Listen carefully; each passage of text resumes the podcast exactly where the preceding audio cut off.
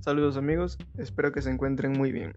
¿Te ha pasado que tienes una super idea de negocio a las 3 a.m. pero no sabes cómo plasmarla?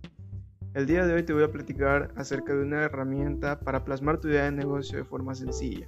Esta herramienta es el modelo de negocio Canvas. Te lo voy a explicar mediante un ejemplo con una empresa constructora con sistemas de domótica. El modelo Canva está basado en un lienzo de nueve aspectos esenciales para comenzar un negocio. 1. La propuesta de valor. ¿Qué estamos entregando a los clientes? Para el ejemplo es mejorar la gestión de las actividades dentro de una propiedad. En el caso de la seguridad, la gestión energética, el bienestar, la comunicación y la eficiencia. 2. Segmento de clientes. ¿Para quiénes estamos creando valor? El valor en este caso se crea para empresas, ejecutivos y familias que quieran tener una propiedad inmobiliaria inteligente. 3. Canales. A través de qué canales nuestros clientes quieren ser alcanzados.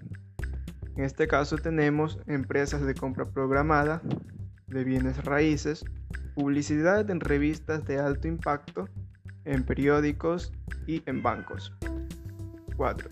Relación con los clientes qué tipo de relaciones estableceremos con los clientes. En este caso va a ser el servicio postventa, el soporte técnico y la comunicación omnicanal para que los clientes puedan comunicarse con la empresa.